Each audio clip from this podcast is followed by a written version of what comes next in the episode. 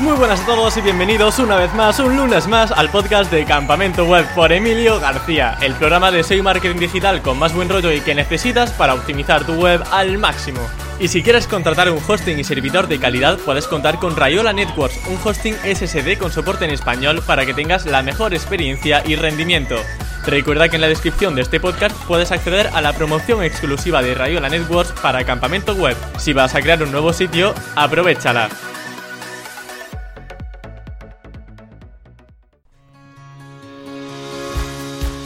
Directo y claro. Así es Álvaro Fontela, el invitado del episodio de hoy. Álvaro es experto en WPO y WordPress y lleva muchos años lidiando con problemas de velocidad web y UX de clientes. Así que, como os podéis imaginar, las palabras Core Web Vitals las escucha casi día a día en su trabajo. Se tratan de unas métricas que evalúan la velocidad web y la experiencia de usuario y que dentro de muy poquito, en unas semanas, afectarán al ranking. Ahora bien, ¿cómo afectarán al posicionamiento y por qué, según Álvaro, esto es un despropósito y un cambio sin sentido? En el episodio de hoy daremos respuesta a estas preguntas y aprenderemos algunos consejos de caché para hacer nuestra web más rápida. Y ahora sí, sin más dilación, os doy paso a Álvaro Fontela. Muy buenas Álvaro, bienvenido a Campamento Web, ¿qué tal estás? Pues aquí, eh, digamos, capeando el temporal. O sea, vamos haciendo lo que podemos. Bueno, bueno, Álvaro, eh, estaba comentándote que esta plataforma normalmente va con un poco de lag y, esto ahora mismo va rapidísimo y nos escuchamos casi al momento. Yo creo que porque ya se temen ¿no? que vamos a hablar mucho de WPO y, en gran parte de velocidad web, porque al fin y al cabo es uno de tus pilares fundamentales, ¿no? Efectivamente, desde hace bastantes años, pues me, no te voy a decir me he especializado, pero sí que yo hablaba de WPO cuando nadie hablaba de WPO básicamente. Hombre, eso mola, ser uno de los primerizos, ¿no? A la hora de hablar sobre un tema y que luego a día de hoy está tan candente en el mundillo SEO. De hecho, es que ya en 2014 se empezaba a hablar de eso del responsive, del mobile friendliness, y también sobre el HTTPS. O sea, ha pasado ya bastante tiempo. Y lo que sucede es que ahora las cosas son un poco más complejas, ¿no? Antes era todo muy bonito cuando nos decían tienes que tener el candado verde, un certificado SSL, pero ahora la experiencia de página y todo esto va mucho más allá. No va solamente con tener un candado, con tener una web responsive. Em, te quería comentar, Álvaro, antes de repasar los factores rankings nuevos, quería preguntarte, ¿tú has notado que el HTTPS, por ejemplo, haya sido tan decisivo en el posicionamiento o el diseño responsive? A ver, yo el HTTPS no lo he podido valorar mucho porque eh, es muy raro encontrarte una web a día de hoy sin HTTPS. Y cuando te la encuentras normalmente tiene problemas mucho más gordos porque ha quedado abandonada, lo que sea. Una web actual normalmente ya tiene eso, entonces es muy difícil ponerse a comparar. El tema del responsive en su momento sí que marcó un antes y un después, pero por las tendencias de desarrollo. El responsive cambió y el mobile first cambió muchas tendencias de desarrollo, muchas muchos trends, vamos a llamarlo así, de lo que se hacía, de lo que no se hacía y demás. Entonces, hemos pasado de trabajar con cosas como sprites, como tonterías varias, ¿vale? A, eh, bueno, a, utilizar cosas, pues, eh, pues lo que ha sido el mobile first, o sea, y el responsive. Al final, eh, trabajar para los móviles, vamos a llamarles así. Pero creo que es, bueno, creo que ha influido en todo menos en el SEO en ese sentido. Eh, ahora, como comentaba, pues se están poniendo las cosas un poco más complejas y ahora mismo hay factores que van a afectar a lo que conocemos ahora como el Page Experience o traducido al español lo que sería la experiencia de página. Y de hecho Google ya ha confirmado que a mediados de junio va a lanzar un, un update, una nueva actualización sobre esta experiencia de página. Aquí mencionan principalmente cuatro aspectos. Hablan, por ejemplo, del loading, que sería todo el tema de la velocidad de carga, donde encontramos elementos como el LCP, el FID, o el CLS, que al final es todo lo que afecta a los Core Web Vitals. De todo esto vamos a hablar obviamente durante la entrevista. Luego del User Annoyance, que es como no tener pop-ups o mensajes emergentes como publicidad o, otro tipo de, mensajes que sean sobre todo intrusivos. Dicen, por ejemplo, que si hay algunos mensajes como la EGRDP o si vas a informar de algo importante como el coronavirus, eh, imaginemos un cambio de horario por la pandemia, pues que si hace un mensaje emergente de eso o un pop-up de eso, no te va a perjudicar. Ahora bien, si ese intersticial o ese mensaje emergente eh, nos va a dificultar poder realizar una acción dentro de la web o si le tenemos que obligar al usuario a hacer algo dentro de la web, ya ahí sí tenemos un problema según, según Google. Finalmente el tema de HTTPS o malware y tema de accesibilidad que está sobre todo enfocado a esa, a esa web responsive o mobile.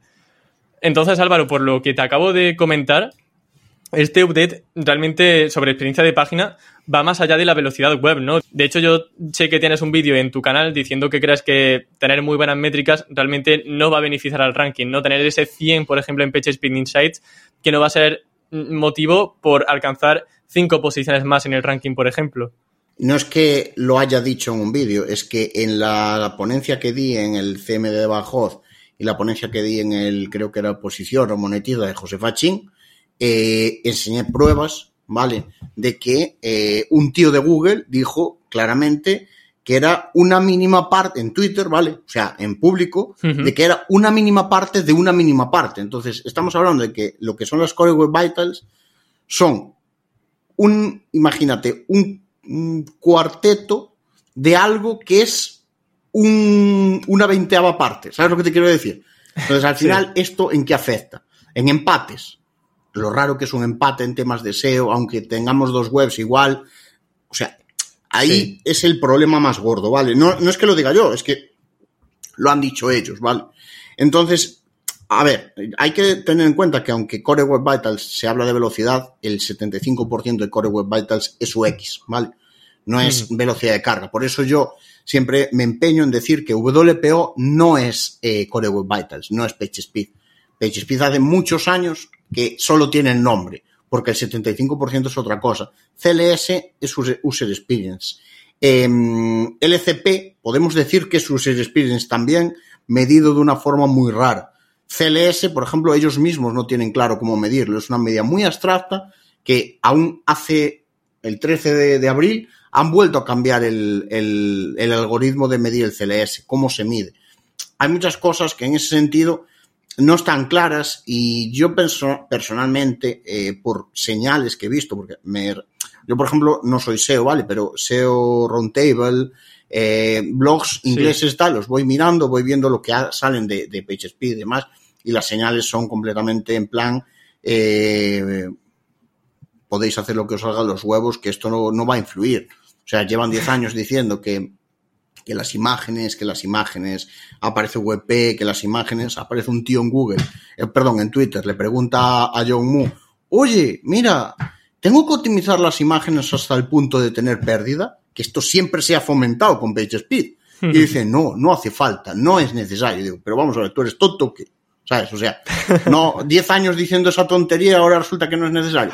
A ver, yo en eso soy muy crítico, porque he visto mucha gente obsesionada tirar dinero a la basura en áreas relacionadas con, el, con esto, eh, buscando una mejora que nunca ha llegado, porque no es, por, teniendo otros puntos donde invertir el dinero.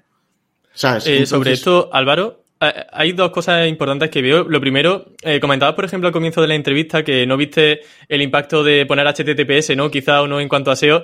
Yo te puedo asegurar que el impacto fue mínimo. Por eso me recuerda mucho a esta situación también que, probablemente veamos, que todo al final en junio ya se verá, pero por el, por el momento y por lo que han estado comentando, tal y como has dicho, puede que no sea un impacto tan grande como muchos SEOs eh, pensamos o piensan. Y también, en segundo lugar, eh, cuando han mencionado que muchas empresas malgastan el, el dinero en cosas relacionadas con, con WPO, velocidad, ¿en, qué cosas están invirtiendo en las que tú dirías, no, aquí no tenés que invertir? A ver, aquí hay que cumplir un mínimo, pero el mínimo no es con Core Web Vitals, es con la indexación. Yo sí que he visto webs con mala puntuación tener problemas de, relacionado con, con penalizaciones y demás, pero era por problemas de indexación. Claro, si tú tienes una mala puntuación y además tú llegas a la herramienta de rastreo de Google Search Console y tienes 1300 de tiempo de respuesta, pues cágate encima porque estás jodido. Vale, pero si tienes un mal page speed y tú llegas a, ver la puntuación de, mm, o sea, los tiempos de respuesta y estás por debajo de 700, no tienes ningún problema. 700, 500, ¿sabes? O sea, hay muchas webs en esta situación y ahí yo no he visto una penalización en mi vida. ¿Qué pasa? Que he visto llegarme gente preocupadísima, rayadísima, eh, en plan, toma mi dinero y arréglamelo. Igual el problema que tenían era que decir, oye, es que no tienes un puto H1 en toda la web. O sea, no hay H1, no hay H2, no hay H3, no hay nada. Problemas más gordos de ese page, mucho más gordos. Sin embargo, venían obsesionadísimos con la velocidad de carga. Y yo, como no me gusta engañar a nadie, y tampoco lo necesito, sinceramente, Yo cojo y le digo, mira, la, la, verdad es esto, tú tienes este problema, este problema y este problema. Yo no soy SEO, vas a contactar con un SEO, pero eh, yo sinceramente contactaría con un SEO, no buscaría. Y han cogido y han buscado al siguiente que aparecía en Google por WPO. ¿Sabes? O sea, y ahí pues o los han engañado. no aprenden de los comentarios, no de la experiencia previa de otro. Eso se llama mm. obsesión. Y eso yo lo llevo viviendo dos años de mi vida. Dos años mm. donde eh, ha llegado tal, y he tenido gente en YouTube que me ha dicho tonterías, que yo le aportaba pruebas de esto es así, me decían, no, porque lo que dice Google, si lo dice Google es por algo. Pues de puta madre, tío, de puta madre. ¿Sabes? O sea, y cosas sin sentido, rollo. A ver, por ejemplo, te voy a poner un ejemplo que yo siempre pongo porque es española. Joder, PC Componentes. Sí. Por la, tú miras un poco con calma la página y tal. La página de PC Componentes a mí me mola cómo está hecha a nivel técnico y tal. Pero tienen una cosa que tienen todas las empresas grandes, herramientas de tracking. A mí tengo un tío, un comentario en YouTube de estos días, donde hay un tío diciendo es que, es que lo, te lo iba a comentar justo, Álvaro. Sois unos obsesionados de las herramientas de tracking. Pues no serás tú que no venderás una puta mierda, pero cualquiera que, que facture un mínimo necesita herramientas de tracking. Tú en el momento que tienes una empresa con seis departamentos y hay cuatro departamentos involucrados en un departamento de, eh, en venta, tú necesitas herramientas de tracking. Total. Y diles que no. Diles que no, porque es que en ese momento el jefe del departamento coge la puerta y se va. Así de simple. O sea, Además, es que, no... hay que irse ni, no hay ni que irse tan lejos. O sea, simplemente poniendo anuncios de AdSense, eh, ya tenemos otro claro ejemplo de cómo se puede ralentizar una web con dos códigos simplemente. Y son de Google. No, no, y eso yo lo enseñé. O sea, una web antes y después, poniendo, lo, lo, en un vídeo de YouTube también lo tengo, poniendo un puto código, el de los anuncios automáticos. ¿Sabes?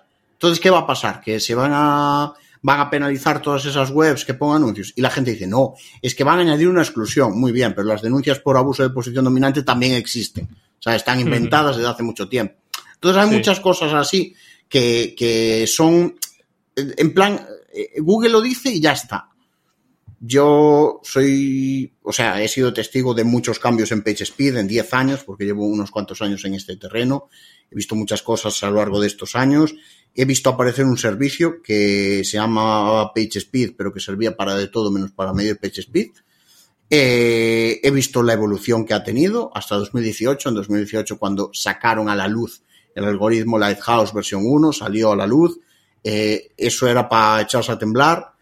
Eh, han ido evolucionándolo, estamos en la versión 7, estamos más, yo creo que ahora mismo está más orientado que nunca a UX, pero porque la intención original, que era la de vamos a hacer que estas webs, rastrear las webs de la, de la gente, nos consuma lo, lo mínimo posible, pues eh, sigue ahí ese objetivo, pero hay que buscar un trasfondo porque hay que buscar una excusa para esta mierda, si no, ¿qué hacemos aquí? ¿sabes? O sea, y yo creo que los tiros, a ver, yo no soy una persona que, que sea mucho de planes, que, que piense en planes ocultos ni nada, pero sí que es verdad que la herramienta ha pegado muchos tumbos.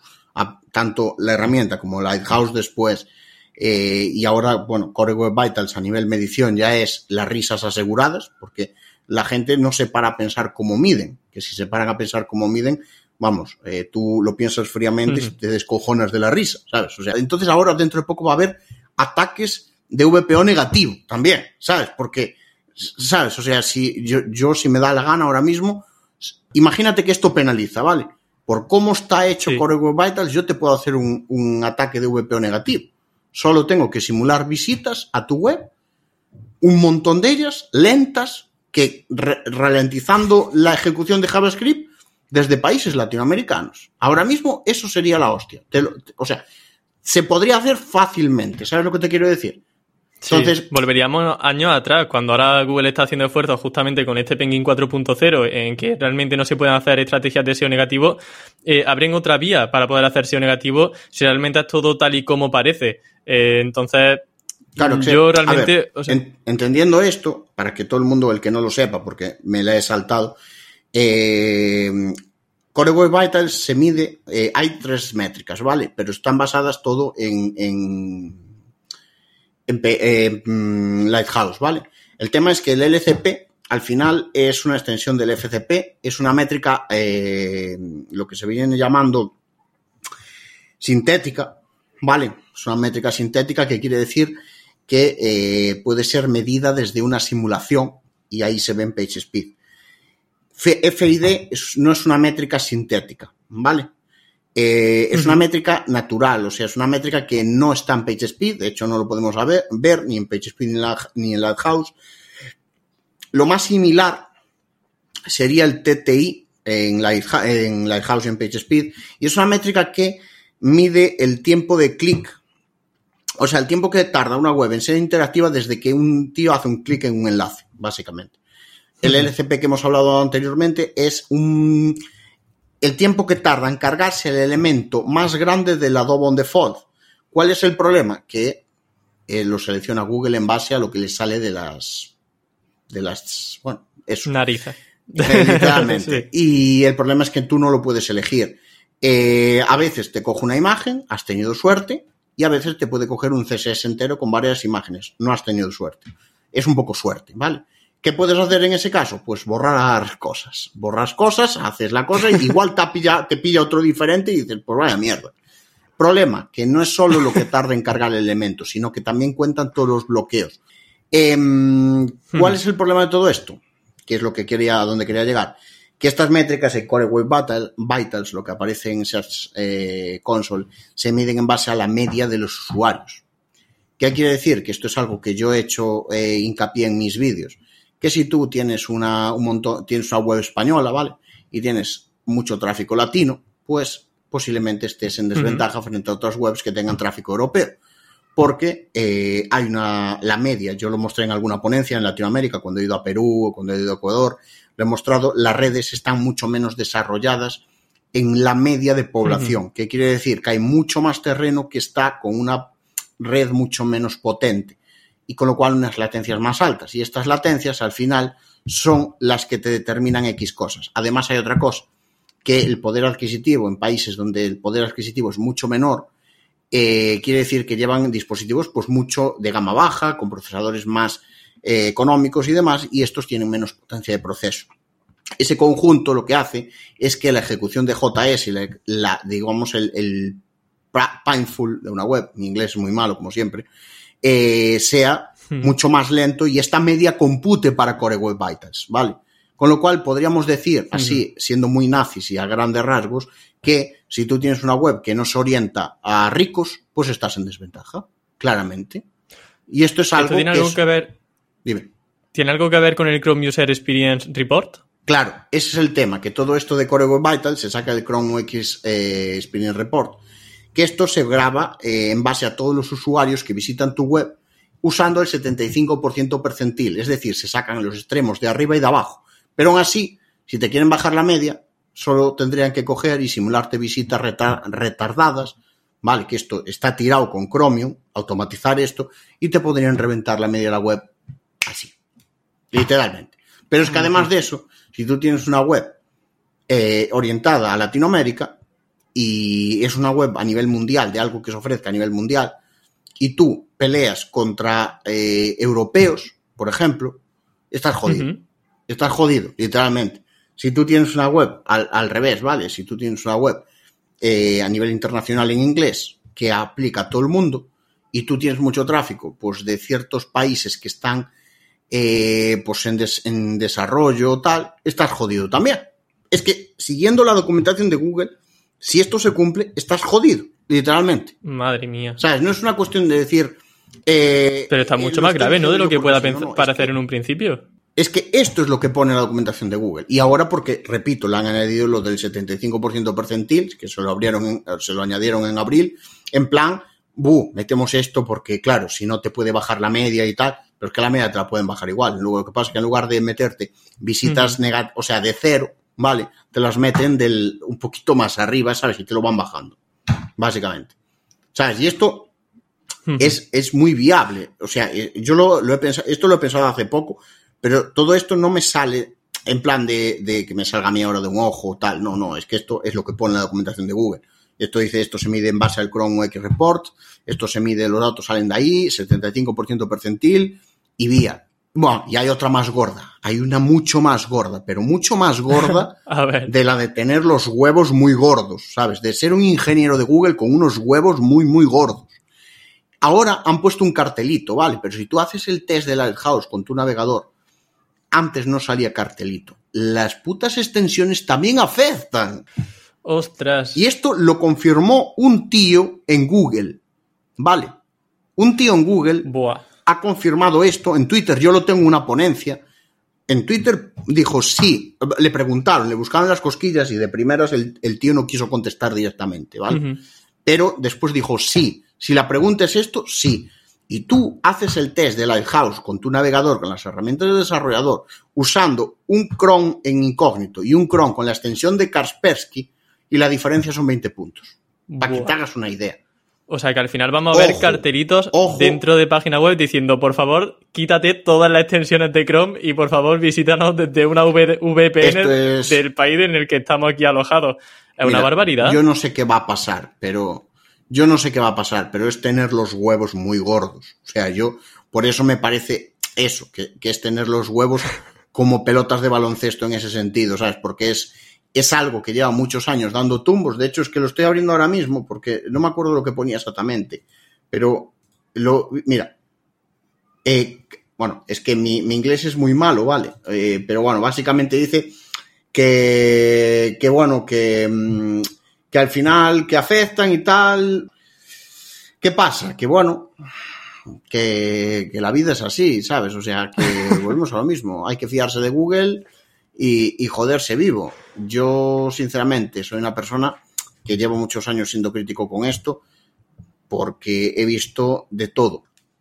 Si esto se activa tal como la gente tiene el miedo, eh, yo lo único que creo que puede llegar a pasar es que, bueno, se active y X resultados en SERPs que estén muy igualados, pues pueden variar un poquito, para arriba, para abajo, bueno, tal. Pero, ¿qué va a caer Amazon para abajo? Porque Amazon tú lo miras y da dolor de barriga en alguna. Hombre, yo creo que hay factores que son, son- van por encima de cualquier otra cosa, tipo por ejemplo el branding o la marca que haya de una empresa. Claro, o sea, yo lo dije y, y lo dije varias veces. Si esto es verdad y es tan malo como lo pintan, como lo pinta la gente, porque Google no lo pinta así, ¿eh? Google lo ha pintado así hace mucho tiempo, pero ahora mismo yo he sacado recortes de Twitter y los tengo para ponencias donde dicen que, que no, que no, bueno, esto, o sea, sacándole hierro al asunto, en plan, no, esto ya, si eso ya tal. Si no, es que Sí. lo dije muchas veces. ¿Qué pasa? Que los nichos van a, a- a pasar por encima de las páginas. Es lo que, lo que están diciendo. Claro, es páginas que... están en HTML sin un WordPress montado, que de hecho ese crítico, ¿no? Que te comentó, ese comentario crítico que tuviste en el vídeo decía, es que los que van a aumentar posiciones son los que tienen un desarrollo, a medida y los que se arriesgan y todos los que usan WordPress van a bajar. Que te queda un poco como, pues no va a ser así, o sea, espero No, no, al menos es que... que- no sea así, porque quiero- Es al que menos... una cosa, es que hay muchas webs eh, que, no, que son desarrollo a medida y van a bajar igual. No por nada, sino por los scripts externos, toda la historia. Y esto es así. Entonces, esto va a ser así. Si va a ser así, yo me estoy descojonando. La... Es que yo cada vez que veo salir un anuncio, ya digo, a ver qué va, qué sueltan aquí. Pero no porque sea Google o, o, o no, sino porque la gente se obsesiona con unas movidas, ¿sabes? Ahora, bueno, salió un, salió un servicio que se llama NitroPack, que es un CDN que tiene cosas de optimización, ¿vale?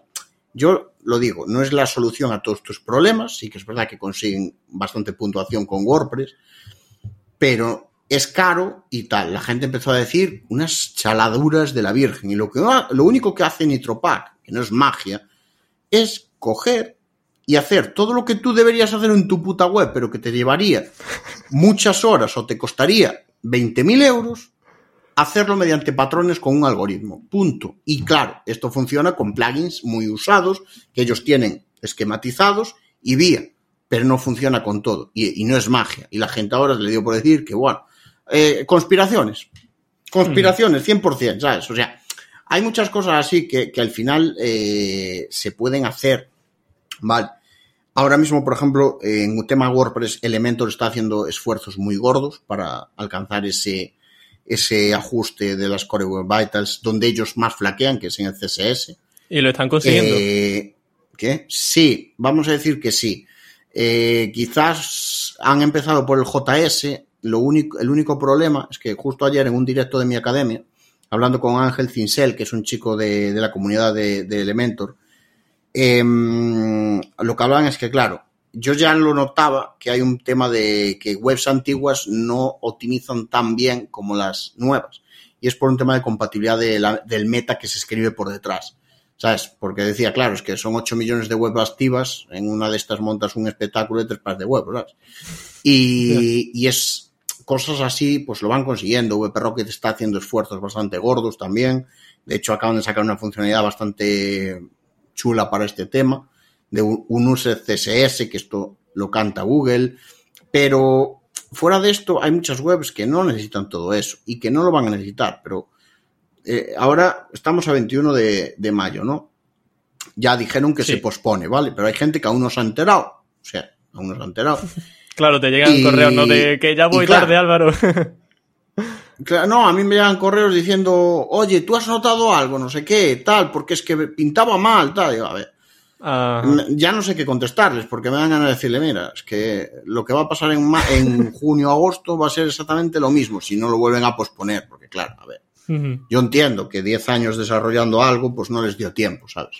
No, con el COVID Sí. y tal. Menudo espectáculo van a montar eh, a mediados de junio. Yo después de esta entrevista, o sea, tengo más hype que nunca por ver cómo, eh, cómo resuelven todo esto. Para continuar también con el tema de las extensiones de Chrome, porque antes hemos estado debatiendo sobre la, la importancia ¿no? que va a tener el usuario que visite nuestra página web para hacer una media sobre esa velocidad o esa puntuación que nos dé Google. Y efectivamente, en el mensaje que tú me has pasado, eh, Google corrobora que es mejor hacer el análisis con una pestaña de incógnito porque así no se va a tener tan en cuenta todas esas a- extensiones ¿no? que pueda tener el usuario dentro de, Chrome. ¿Sabes cuál es el problema? Cuando tú haces una medición en WPO, se trata de en relación a algo. Hay que aislar el caso, aislarlo para que si tú repites la prueba 60 veces, la- el, el resultado sea más o menos tal. ¿Cuál es el problema? Que cuando un usuario entra a tu web y el navegador internamente hace sus cálculos de métricas y toda la historia, lo hace con las extensiones. Lo hace con esto que te acabo de pasar, con el IndexedDB. ¿Sabes? O sea, no lo hace en modo incógnito. Porque la gente no suele navegar en modo incógnito salvo para hacer dibujo o cualquier cosa. Y, eso es lo que va a afectar al ranking, ¿no? O sea, todas esas visitas de la gente, eso es lo que va a afectar al final al ranking. a este Efectivamente, y ese es el problema. Y ese es el problema que hay ahí, en esa forma de medir. Que es una forma de medir que no es objetiva, que no, es, no se puede aislar un resultado, que no se puede controlar qué está pasando. Tú no puedes mejorar Core Web Vitals porque sí, puedes mejorarlo si tienes una hecatombe nuclear en tu web y ajustas muchas cosas juntas y eso te va a ayudar. Pero tú no puedes decir, vale, pues ahora voy a subir cuatro puntos, porque tú lo que subas en PageSpeed posiblemente no se refleje en Core Web Vitals, porque son cosas completamente diferentes, medidas de forma diferente. Mientras que PageSpeed es un test sintético, eh, Core Web Vitals mide de la gente directamente, es una medición natural en base a una media, recogiendo tanto, datos reales. Por tanto, hacer análisis en PageSpeed Insights, mm, ¿de qué sirve? Orientativo. Orientativo, simplemente. Y de, te sirve para ver un poco las, eh, la- los consejos que da, ¿vale? A nivel WPO y tal. ¿Sabes lo que pasa? Que la mayoría de las cosas que a ti igual te dan PageSpeed, la nota de corte en Core Web Vitals, cuando estamos hablando con navegadores más eh, malos, o sea, más malos quiere decir eh, dispositivos más lentos, con conexiones más lentas, en la nota de corte va a ser más baja, con lo cual mm, te van a aparecer muchas más cosas y esto lo podéis probar con Google, o sea, con Google Chrome. O sea, con Google Chrome tú simulas una conexión 3G mala, haces las pruebas y te van a salir cosas que no te salen en PageSpeed o no te salen si haces la prueba sin, sin limitar ese rendimiento. Y esto es un caso real y esto ocurre. Pero la gente dice PageSpeed, Google, pum, paf. Esto no es viable. Y esto no es viable no porque lo diga yo, sino porque lo dice la documentación de Google. Tú puedes sacar tus conclusiones en base a lo que dicen y hay más gente que opina lo mismo que yo. Lo que pasa es que mm, yo he visto webinars de gente que opina lo mismo que yo, pero no lo dicen tan directamente. ¿Sabes? Porque es muy fuerte decir que, que, que una... Pues mira, los de, Ma- los de Apple no van a tener problema. Ninguno. Porque normalmente la gente que entra a comprarse un iPhone entra desde otro iPhone y los iPhones están en la parte de arriba de la tabla. O sea, yo tengo en mi blog un post que se llama El impacto de JavaScript en el WPO y sale ahí eh, la tabla de cómo, qué diferencia hay de ejecutar con un Safari de un iPhone 12 y como y un o compararlo con un ordenador con un i9 y comparar lo mismo con un móvil de gama baja. Hay una diferencia brutal. O sea, estamos hablando que es capaz de ejecutar JavaScript hasta 6, 8 veces más rápido. ¿Entiendes? Entonces, eso... Es que, claro, es que el problema es muy grave porque si yo, o sea, no tenemos un método homogéneo para poder medir la velocidad o la experiencia de página, como queramos llamarlo, para tener una métrica de la que fiarnos al 100%, porque para Google va a ser una cosa, dependiendo de los usuarios que entren van a ser, va a ser otra, cuando pongamos el PageSpeed en incógnito va a ser distinto, así lo hacemos con el PageSpeed con nuestras extensiones. ¿Qué hacemos, Álvaro? O sea, ¿vamos a Lighthouse, vamos a PageSpeed Insights, vamos a GTmetrix? A ver, es que yo te voy a decir para qué sirve todo esto, porque evidentemente todo esto tiene un sentido, si no la gente va a decir, ¿y para qué Google lo hace? Esto todo tiene el sentido de siempre. Se trata de acojonar al personal para que las webs sean lo más simples posibles a nivel JavaScript, porque todo esa, el crawling, eh, la indexación, todo esto cuesta dinero, ¿vale? Todo, todo lo que sea crawlear, todo lo que sea recoger datos cuesta dinero. Cuanto menos tiempo le lleve y más, menos complejo sea, no es lo mismo un HTML que pese, voy a decir, 20K que uno que pese 3K, ¿sabes? A la hora de guardar eso, pues lo vemos en el caché de Google, todo eso se guarda, ¿vale? Entonces, todo esto es, vuelves a ser la misma estrategia de todos estos años, pero le han ido dando forma, ¿sabes? Le han ido haciendo, lo voy a decir rápido. No, no, no, no, te lo voy a decir. Le han metido un storytelling detrás, ah, ¿sabes? y han llamado a Elia Guardiola y están haciendo un storytelling, ¿sabes? Detrás. Entonces, lo jodido es que la mayoría de gente se lo cree. O sea, se lo cree. Y no es tema conspiración ni nada. Es que hay mucha gente que cree, o sea, va a fe ciega. Que sí, pero a ver, tampoco es culpa de la gente, hombre. La gente es que al final escucha a Google y lo que va diciendo es que mm, si te lo dice Google, oh, estamos a de el Google. Problema, El problema no es lo que dicen. El problema es que todo lo que dicen ellos son, es interpretable. ¿Sabes? Entonces, por delante te están diciendo una cosa y después en anuncios pequeñitos te están diciendo otra completamente diferente. ¿Sabes? Yo repito, yo no soy SEO. Yo, por ejemplo, las, las patentes no me las leo, pero conozco gente que se las lee y saca más info que en todos los anuncios juntos. Luis Villanueva. lo que te quiero decir? Luis Villanueva, por ejemplo. por ejemplo, ¿sabes lo que te quiero decir? Entonces, se basa en leer entre líneas. Tú interpretas, pero siempre contrastando los datos con lo que van diciendo después. ¿Sabes? O sea, esto, igual en 2018, decir lo que yo estoy diciendo ahora mismo no era viable.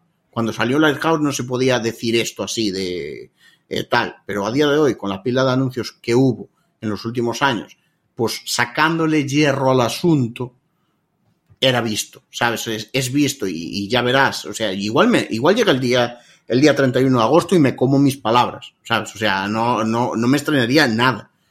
Y lo dije varias veces, o sea, puedo comerme mis palabras, pero a día de hoy los indicios, yo no, no digo, eh, esto es así, punto y tal, porque me sale a mí, no, no, en base a los indicios que yo he visto hasta aquí, y que y he comentado con otros profesionales del sector con perfiles mixtos y me han dado la razón, yo creo que va a pasar esto, punto.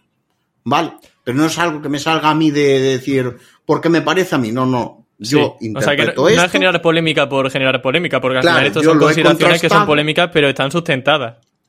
Claro, o sea, ¿qué es el trasfondo de todo esto? Pues el trasfondo es lo de siempre. Vamos a ahorrar recursos en indexación y crawling. Más en crawling que indexación. Y este es el trasfondo de todo esto. Hay que cumplir unos mínimos, porque evidentemente sí que es verdad, que vuelvo a decirlo. He visto webs penalizadas por, eh, por indexación, por una mala indexación, porque no, pues había retardos, porque había latencias, tal. Pero yo nunca he visto una web eh, penalizada por PageSpeed y he visto unas cuantas, ¿sabes? He visto webs que han subido después de mejorar indexación, de mejorar tiempos de respuesta para el bot de Google, porque sobre todo había cuellos de botella, y he mostrado capturas en ponencias en su momento.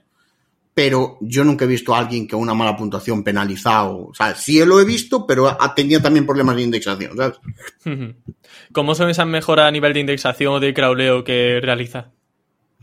Pues mira, eh, se trata de tratar cuellos de botella en el TTFB, en el Firebyte, por ejemplo, eh, a nivel de, pues, el primer, la lo primero que se carga una web, que tendría que estar, pues, si estuviera menor, de 300 milisegundos sería de puta madre, si fueran 100 ya de, putísima madre. Esto normalmente es caché de página, es un proxy inverso un poquillo potente, como un Varnish, un Engines, prescindir sobre todo de servidores web como Apache, porque eso es el, pasado. De hecho, yo, yo, soy fan de Engines a muerte. Me, De hecho, ahora que voy a apuntármelo aquí para comprarme una camiseta de Engines. eh, entonces, eh, bueno, de Nginx, que, que, que, es la pronunciación exacta. Y a día de hoy hay, hay cosas muy chulas como Lightspeed, como Nginx, como Varnish, como Proxy Inverso. Implementar un caché, básicamente. La, la gente, por ejemplo, PrestaShop no lo cachea. No, lo, no cachea página. Objetos suelen cachear porque lo trae nativo.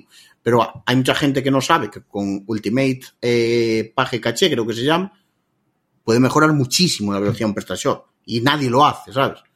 Eh, después, en WordPress, pues hay una pila de plugins para caché y demás y, y, todo, pero el caché es la base de todo en webs dinámicas complejas, porque al final todo eso, si se tiene que procesar con cada visita, para un hosting es la muerte, para un servidor es la muerte, pero aparte de eso, hay unos tiempos de respuesta, ¿sabes? O sea, hay unos tiempos, y, y, una página cacheada siempre va a cargarse muchísimo más rápido que una página, que una página que tenga que procesarse, llamar a la base de datos, tal, porque eso lleva tiempo, ¿sabes? ¿Y cuál es tu plugin favorito de caché para WordPress?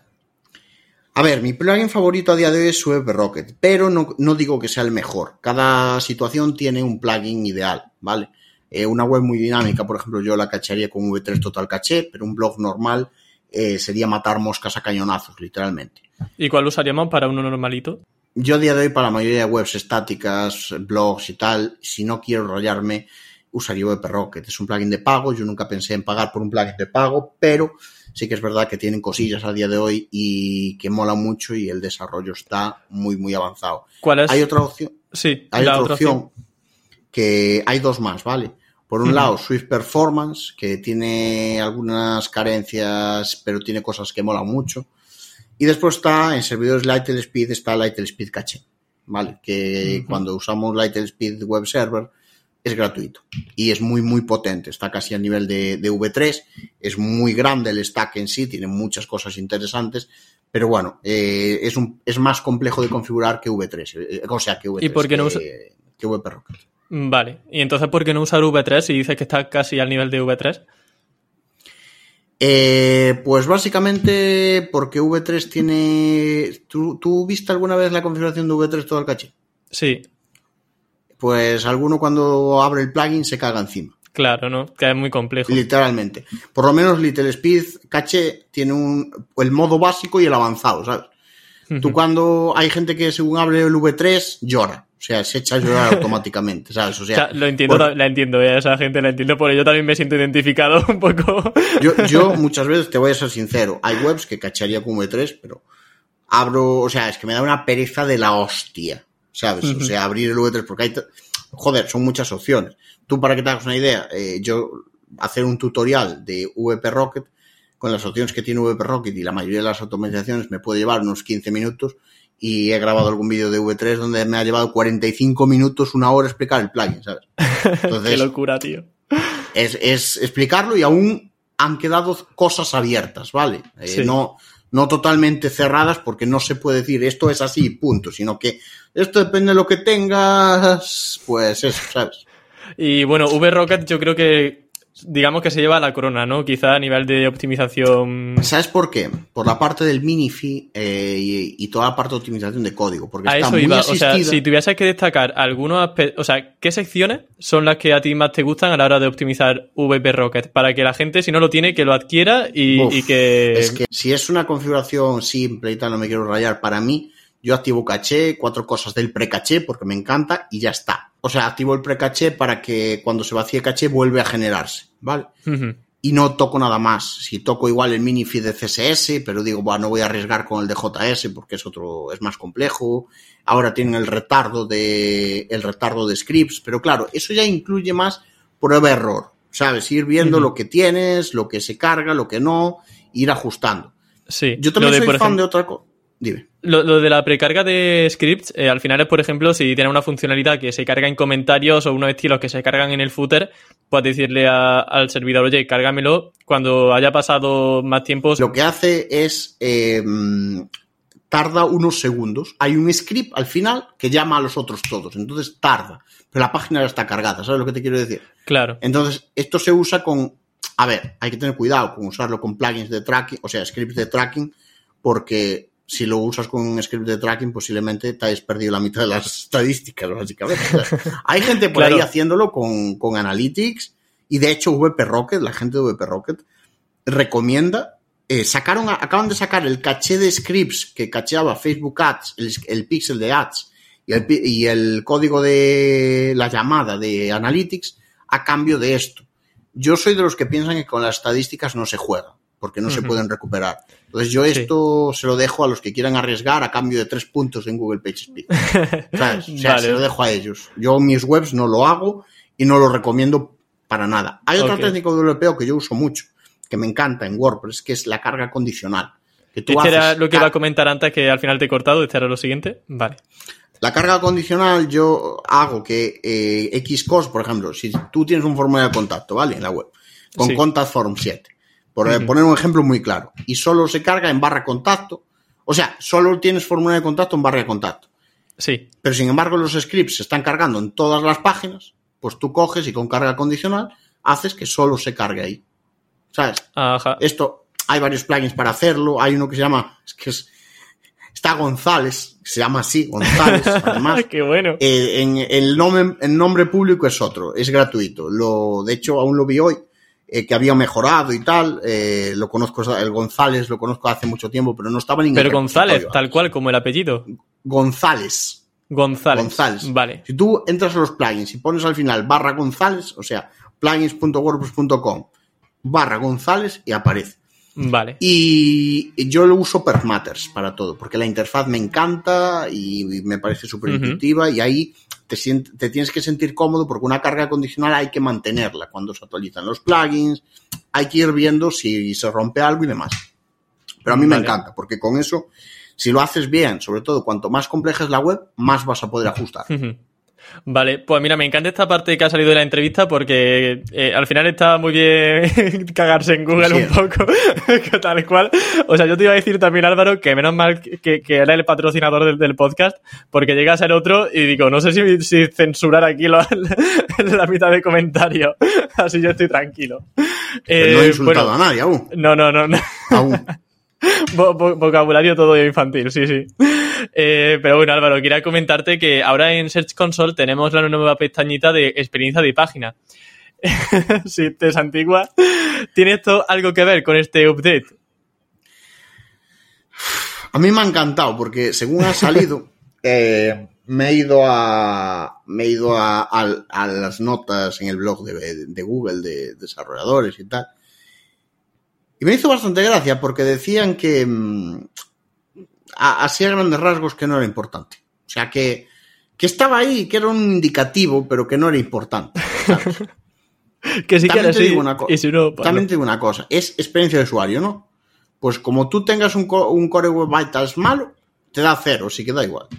O sea, es que ya, ya, te digo, da igual. O sea, no. Es, yo te voy a ser muy sincero. He estado mirando webs, también es verdad que no me he esforzado mucho pero he visto dos variantes. La de tenerlo a tope y la de tenerlo abajo de todo, ¿sabes? O sea, solo he visto esas dos variantes. Yo no sé si hay puntos intermedios. De hecho, lo estoy abriendo ahora mismo porque no sé si hay puntos intermedios, si no. Igual, pero no, no he entendido el movimiento, sinceramente. O sea, yo no.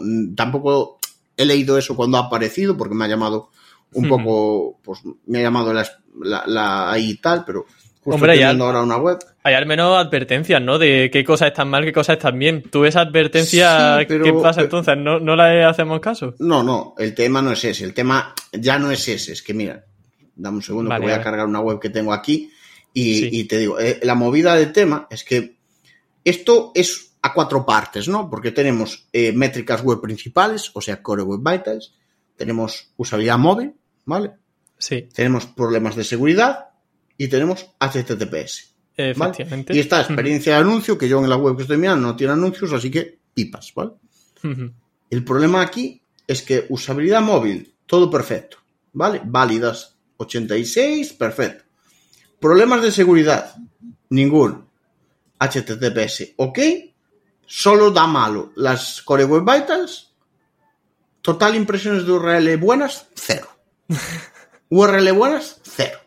Bueno, igual toma como único cómputo el de las Core Web Vitals, eh, imagino. Ah, pero para esto no tenían que añadir una sección, ya estaba la otra para tenerlo todo en rojo.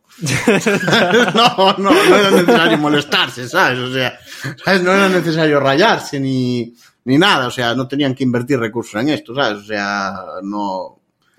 ¿Tú le recomendarías a los webmasters que viesen esos errores que hay, por ejemplo, en los Core Web Vitals para solucionarlo? Es que el problema es que tampoco tienes nada que solucionar aquí, por, por lo que he comentado antes. Tú te vas ahí y lo único que te dice es LCP. Vale, bueno, a mí me sale LCP aquí, muy bien, pero es que esto ya lo sé. ¿Sabes? O sea, tengo 40 scripts cargando antes que el LCP. Esto ya lo sé. ¿Cuál es el tema? Que a mí el LCP, si mido con mi navegador o mido con PageSpeed, me da uno y cuando llega a Core Web Vitals me da uno completamente diferente. ¿Sabes? O sea, es que no hay una razón. Aquí en, validación, cuando le das a validar el error y tal, dices, ¿para qué coño le voy a dar? Si de todas van a hacer todo lo que les salga. Van a medir como le salga de los huevos. ¿Qué más da? ¿Sabes? O sea, yo ya lo tengo asumido así, ¿sabes? O sea. Pues mira, Álvaro, por ir ya finalizando la entrevista y dejar a la audiencia con un mensaje un poco claro, eh, ¿qué tienen que hacer a partir de este momento? O sea, ¿qué crees que va a pasar cuando empiece a lanzarse este update? A ver, yo de primero es lo, lo que voy a recomendar, porque esto, creo que hablé de esto en otro podcast hace poco y recomendé lo mismo yo creo que antes de correr en círculos conviene mirarse lo que va saliendo en, SEO Roundtable y en algún sitio más así que dices, bueno, pues. Sí, tipo Search Engine Journal eh, también. Sí, el Barry y tal, que van poniendo cosillas. Y ahí, joder, van al día, tío. Van. Eh, sale anuncio Pero van al segundo. O sea, van Antes que yo diga algo, ya lo estaban escribiendo. Entonces, Claro, tú buscar por anuncios de Google, pues es una putada porque no es fácil.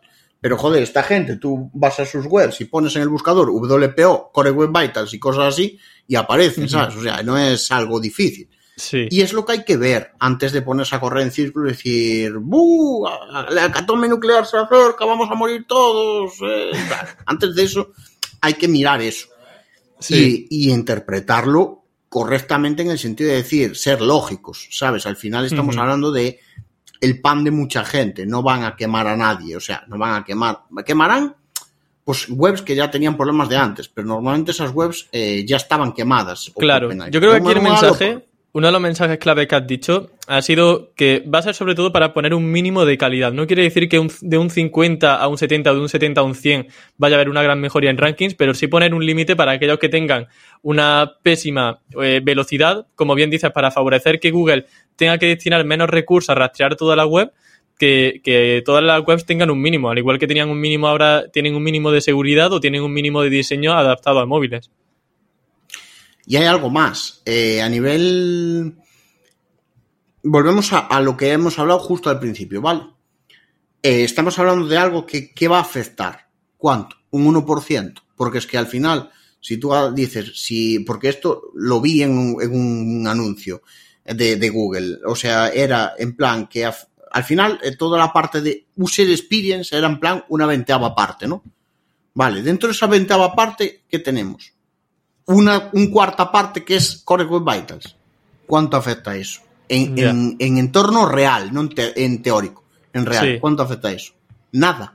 Esa es la, Realmente es nada. O sea, eh, el resumen, por, por no ponernos ya con 0,00, no, no, es nada. Punto. O sea, el resumen es nada. ¿Cuál es tu mensaje para aquella empresa y aquellas agencias que hayan priorizado esta, este Page Speed frente a otro tipo de elementos como podría ser eh, hacer una web que estéticamente sea bonita o que pueda favorecer al branding y no tanto a que cargue rápido? Porque, por ejemplo, eh, pongo un ejemplo muy tonto, una web en HTML y CSS mm, limpia, pues obviamente va a tener un Page Speed muy, muy bueno porque no tiene ni JS ni nada.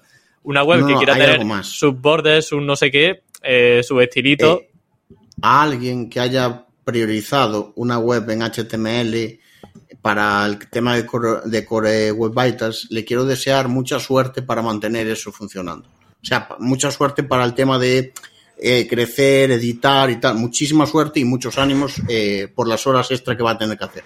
Sí, sobre todo cuando está frente a, HTML solamente y con CSS puro y duro, con un FTP, dice, jo, lo que eché en falta un gestor de contenido. ¿eh? Yo he pasado por eso.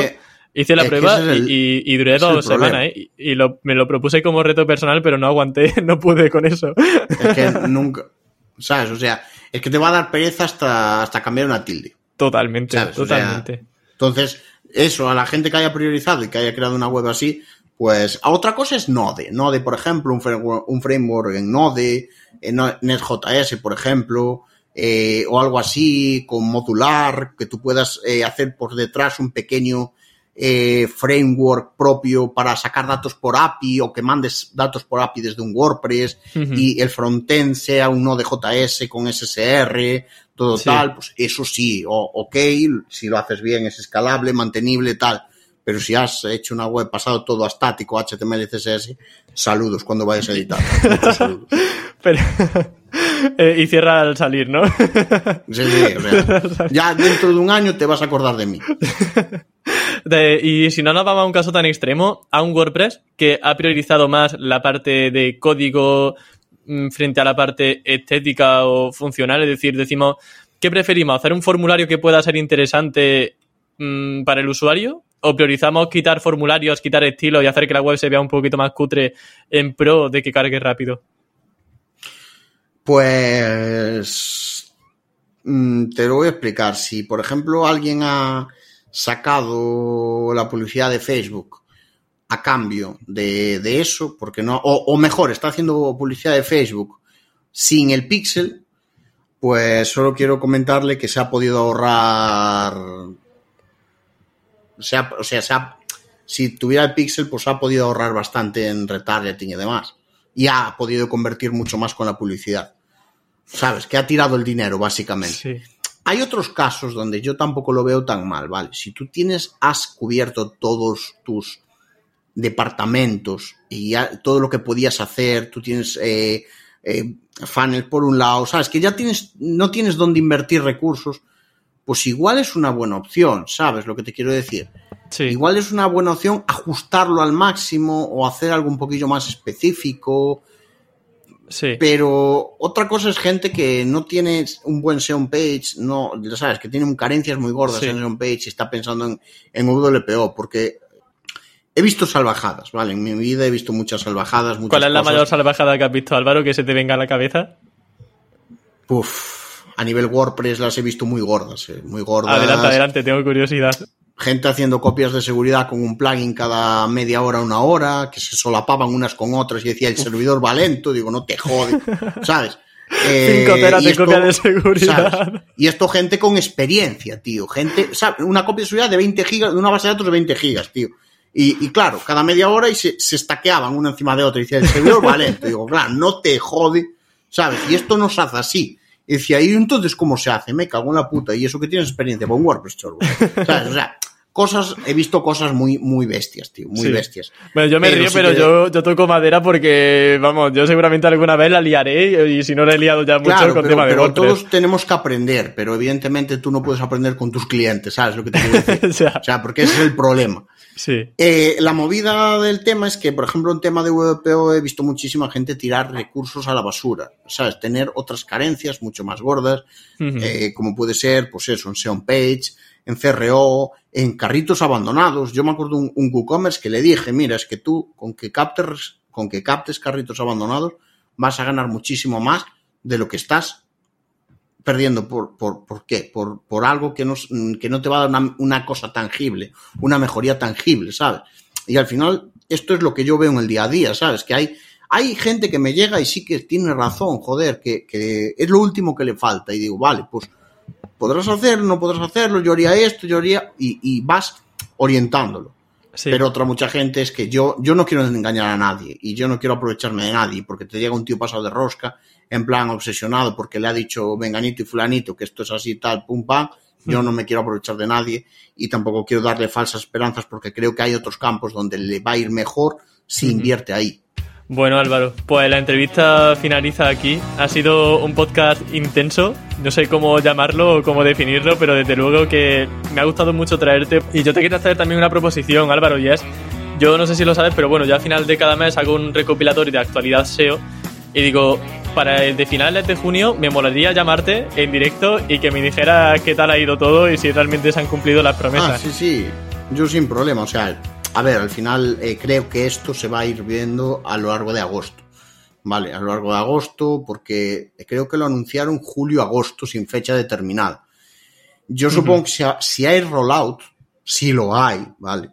Empezará, puede empezar a finales de julio o mediados y no se va, empezará en el mercado americano como siempre y aquí llegará pues algo más tarde y tal y yo supongo que llegará en agosto. Por eso antes he dicho, igual llego aquí el 31 de agosto y me trago mis palabras, ¿sabes? Pero bueno, yo para lo que necesites el ya sabes. Page Experience Insights, uy, el Page Experience Insights, el, el Page Experience Update eh, leí el otro día que, o sea, dicho por Google que tenían pensado que fuese a mediados de junio, pero ya sabemos cómo es esto y probablemente sí que se alargue un poquito. Entonces, también pues como de vez en cuando van diciendo una fecha y luego otra. Es que el anuncio que yo leí en su momento ponía julio-agosto. Sí, o sea, yo lo vi en el Google I.O. en el evento ah, que lanzaron. Pues yo esta fecha que te estoy contando es del 26-25 del mes pasado, porque fue cuando hice las dos ponencias que... O sea, que, ya ni para la fecha se aclaran, para decirnos qué fecha es Es que no han tenido tiempo, es lo que te digo, no han tenido tiempo, entonces están muy liados con la movida y tal. Sí, de año pasan muy lento. En Palacio las cosas van despacio. Bueno, pues cuando empiece esto a tener su rollout, Álvaro, yo te llamaré para que estemos en esa actualidad SEO y me comentes esa, esas impresiones ¿no? que ha tenido el update. Perfecto. bueno, pues Álvaro, muchísimas gracias por venir al podcast. Espero que te lo hayas pasado súper bien. Y nada, pues nos vemos dentro de no sabemos cuándo, un mes o dos meses. Nos vemos. Chao. Adiós.